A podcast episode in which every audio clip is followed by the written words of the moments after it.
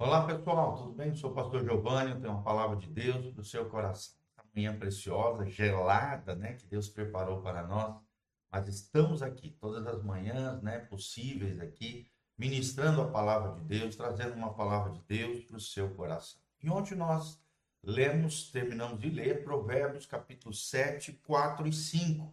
E é a partir daqui que nós queremos continuar nossa meditação, estudo completo, né, expositivo, sobre Provérbios, lembrando sempre quem escreveu Provérbios foi o grande rei Salomão, filho de Davi. Ele diz no versículo 4: Dize a sabedoria, tu és a minha irmã, e a prudência chama a tua parente.